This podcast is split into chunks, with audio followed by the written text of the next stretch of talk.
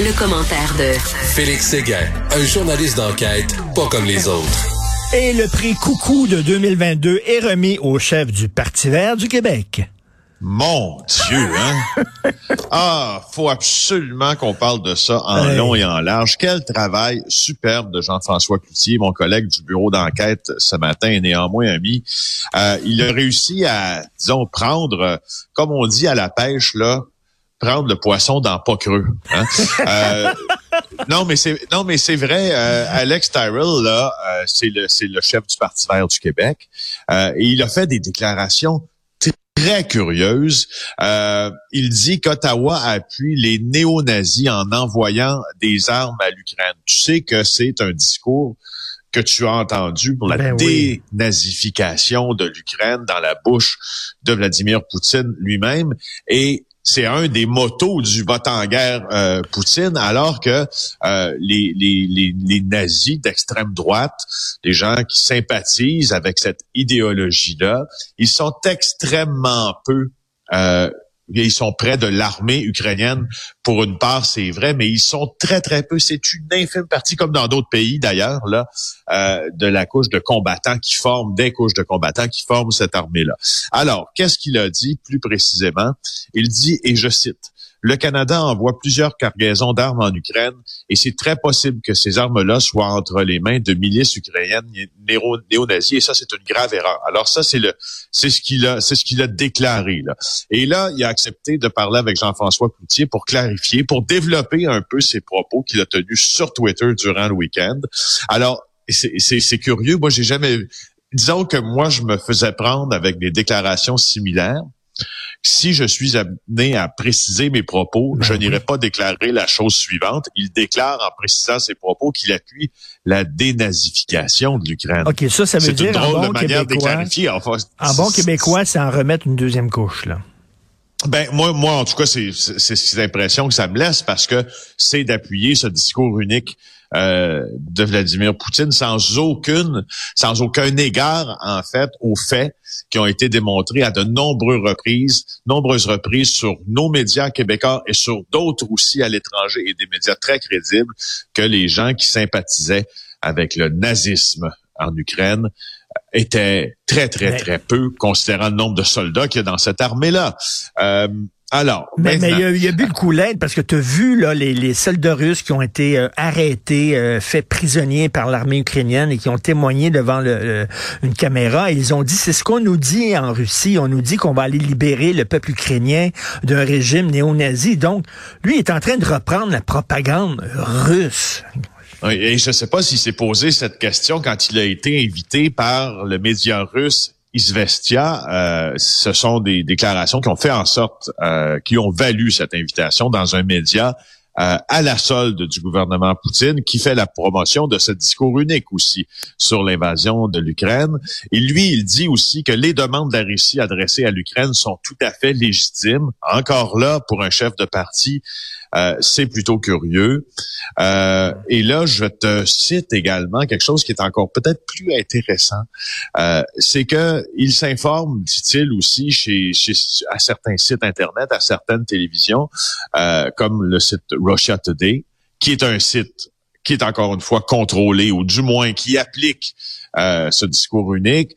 Euh, RT, qui est cette fameuse euh, chaîne possédée, puis qui a plusieurs antennes dans plusieurs pays, mais qui a été bannie dans plusieurs aussi pays possédés par des oligarques russes. Alors franchement, ça laisse et ça a ouvert la voie à Jean-François pour poser des questions si le Parti vert québécois, un peu comme le Parti vert américain, était sous influence russe. Ben oui, euh, mais, parce qu'il y a des rapports, oui, vas-y, Richard. Non, non, mais tu sais, c'est l'extrême gauche, tu sais, puis l'extrême gauche, elle, carbure à la haine des États-Unis, à la haine de l'Occident. Donc, euh, Poutine n'aime pas l'Occident, Poutine n'aime pas les États-Unis, donc Poutine est nécessairement notre ami.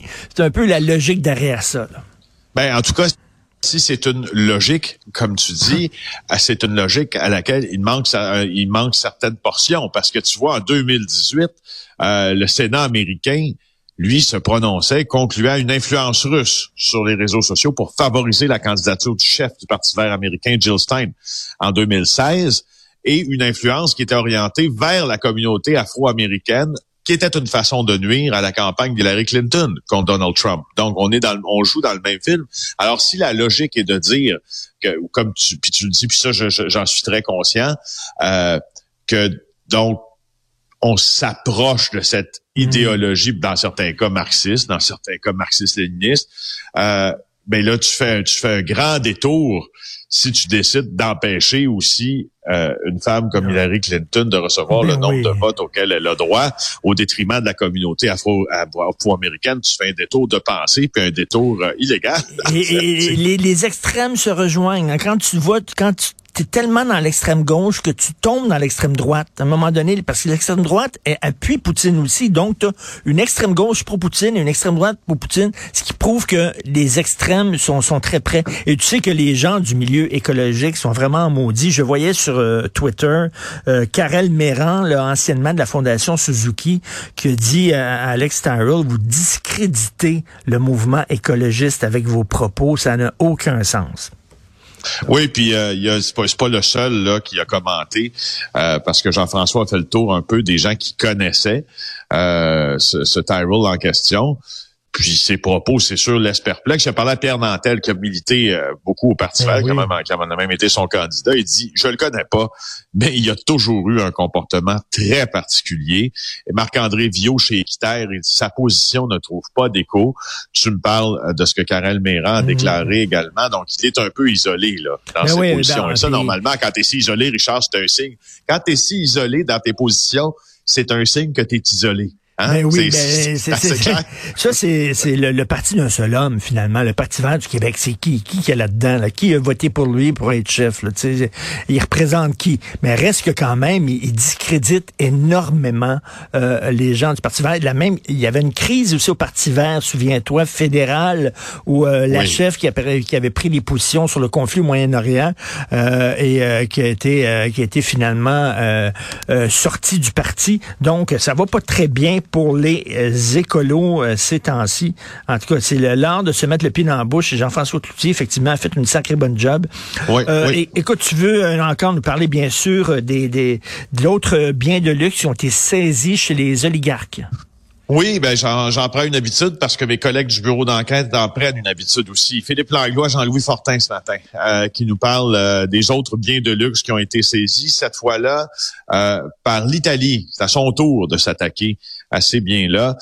il y a eu l'Allemagne, il y a eu la France et maintenant l'Italie qui a saisi deux yachts, quatre résidences très cossues, qui nous montrent d'ailleurs ce luxe un peu dérangeant dont on s'imagine la qualité, mais que l'on peut voir en photo. Regardez dans le journal ce matin, là, des bateaux, des yachts à 160 millions, notamment le Lena, qui lui est estimé à 70 millions. On voit dans le photo, la photo dans le journal ce matin, qui appartient, à Gennady Timchenko, euh, un gars qui a fait fortune dans l'exportation du pétrole, qui est fondateur du groupe Volga. C'est une firme d'investissement, c'est un proche de longue date de Vladimir Poutine. Il y a le Lady M, euh, qui, euh, lui, vaut 90 millions qui appartient au milliardaire Alexei Mordachov, qui est président de la plus grande firme minière et de sidérurgie aussi de Russie, qui s'appelle Severstal.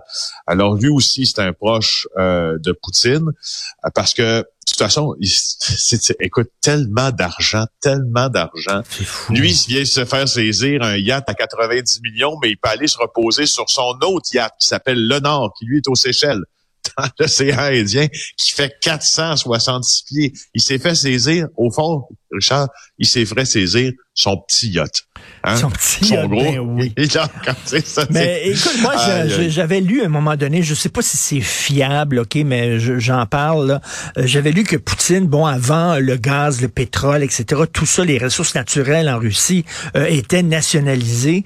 Et lui, Poutine a décidé de les privatiser, de les vendre pour presque une bouchée de ben pain à ses chums, avec contre, contre une ristourne. Donc, ses chums ont acheté, mettons, des parts dans l'essence, dans le pétrole, et c'est des gonzillards de dollars par année. Et lui, il prend une petite ristourne de X chaque fois. Et c'est là que Poutine est un des hommes les plus riches au monde.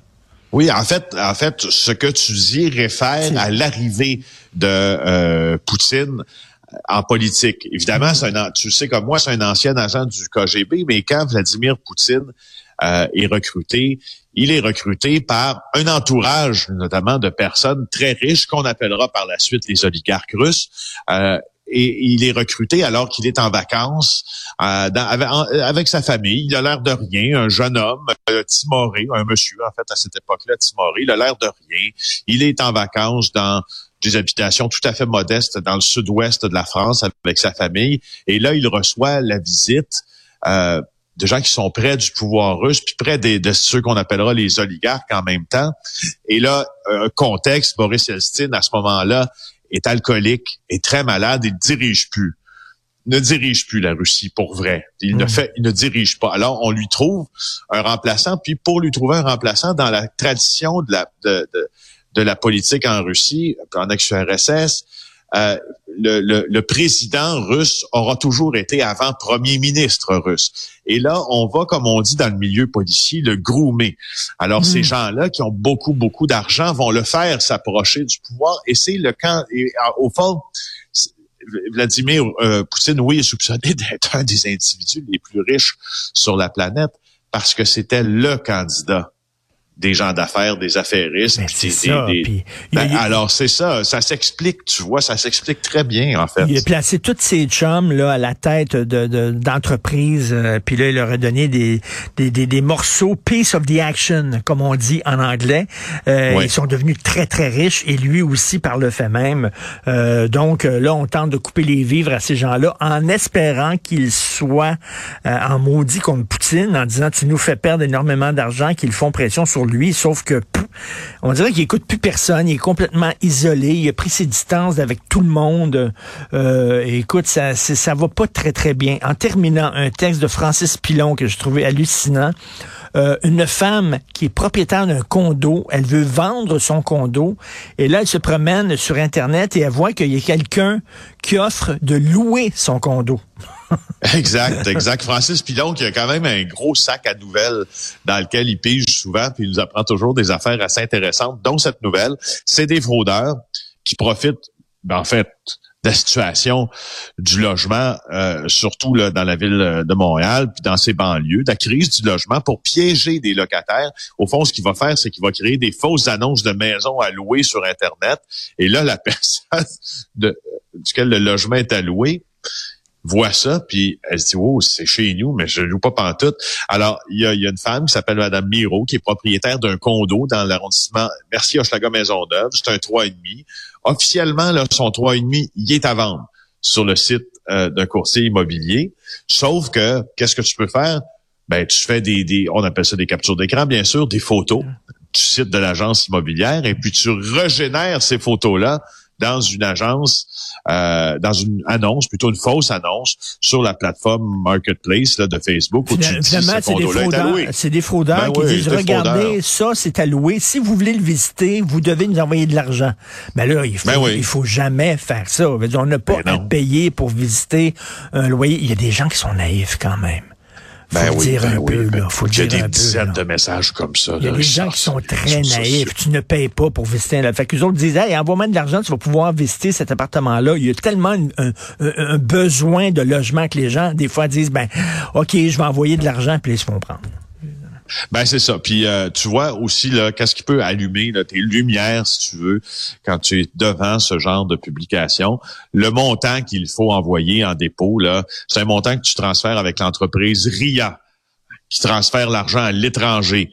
Alors, euh, tu sais, quand euh, quand euh, Madame Pépin, qui elle s'est fait avoir dans cette affaire-là, ou en tout cas était sur le bord de se faire avoir, est arrivée au comptoir pour transférer de l'argent avec le nom du locataire en question. L'employé lui a dit là que c'était une fraude. C'est quand tu vois que ce sont des sites de transfert d'argent à l'étranger aussi là. Ben, tu peux te poser des questions là quand ben c'est pas un transfert bien normal aussi. Ben, de toute façon, il y a même pas de transfert à faire. On se l'est dit. on a déjà écarté cette possibilité là, mais si jamais quand tu vois que ça s'en va à l'étranger, puis c'est des sites qui transfèrent vers d'autres pays, tu vois toujours que c'est pas tout à fait logique pour visiter un condo dans Omaha, Richard. Exactement, comme disait P.T. Barnum, euh, le fondateur du cirque Barnum and Bailey, il disait There's a sucker born every minute. c'est ça. Exact. Merci Félix, à demain. Bonne journée. Bye. Bye.